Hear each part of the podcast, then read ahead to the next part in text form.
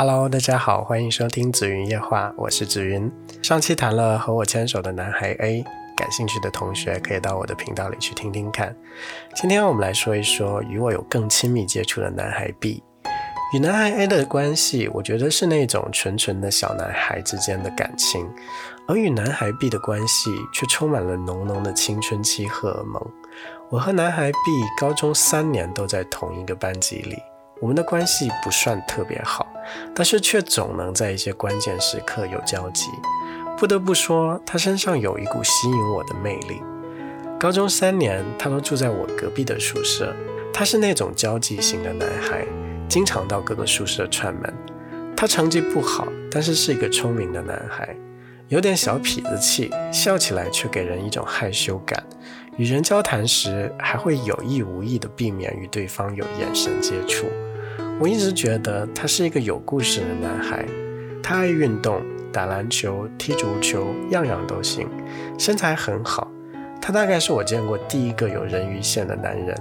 他自然知道自己是一尊行走的荷尔蒙，所以我们经常可以看到他光着膀子在篮球场或者是足球场上奔跑的样子，一颗颗斗大的汗珠在他古铜色的肌肤上闪闪发光。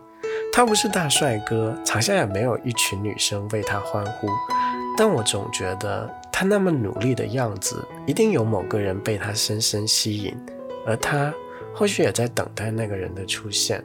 回到男生宿舍里，他就更加肆无忌惮地展现自己的身材。前面提到他经常去各个寝室串门，他基本上都是穿着内裤来串门的。不过，男生穿着内裤到处乱转，基本上是男生宿舍的标配。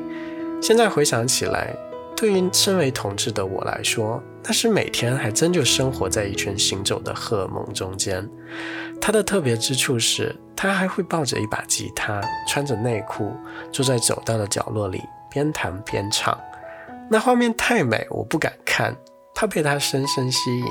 处在青春期的我。自然也会有各种各样的性幻想，而他就是那种能激起我幻想的人。高二那年的寒假，宿舍关门了，我因为家里在县城，于是到他家住了几天。那几天，我们有了真正的亲密接触。我住在他房间里，和他睡一张床。他会在晚上睡前看看小黄片，而我躲在蚊帐里假装睡觉，幻想他看完片后会对我做些什么。我们还一起洗过澡，我忘了是为什么，但我清楚的记得，在他家狭小的浴室里，我们隔着五公分的距离跟对方坦诚相待。但那几天其实什么都没发生，只是晚上睡觉时不免会有一些肌肤上的接触。也许我们都还太小，不懂得怎么踏出那第一步吧。还有一次，我们几个同学在一个同学阿姨家的酒店里打扑克。后来太晚了，我们直接就住下了。当晚我和他一个屋，在酒店的大床上，他穿着内裤问我要不要试一试，我说我才不要，于是就转过身背对着他睡觉了。现在想想，也许我们当年真的应该勇敢一点，那我们后来的故事可能也就不一样了。上大学后，他去了河北的一家警校，我们也会时不时 QQ 联系。他是我比较早出柜的朋友之一。大学毕业后，他回到我们当年高中的省会城市做警察，我们的联系就少了。但每次只要我回去，我们还是会找机会单独见见面、聊聊天。我来美国之前，我们在同学聚会上见了一面，但我们没有太多交流。第二天，我们居然无意间又偶遇了。于是他告诉我，他想要逃离体制的生活，准备辞掉警察的工作，学习法律。他说他羡慕我的生活，羡慕我的勇敢，羡慕我对幸福的追求。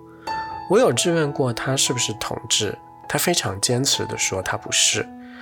他说有男生曾经愿意给他钱试试，但他没有同意。他说他做不到，但我总觉得他至少是双性恋，只是不愿意去探索自己的身份认知罢了。好了，关于我和两个男孩的亲密往事说完了。大家如果有类似的经历，欢迎留言或私信我进行分享。下期我们聊聊我的初恋故事。欢迎大家订阅我的栏目《紫云在美国》，祝大家晚安。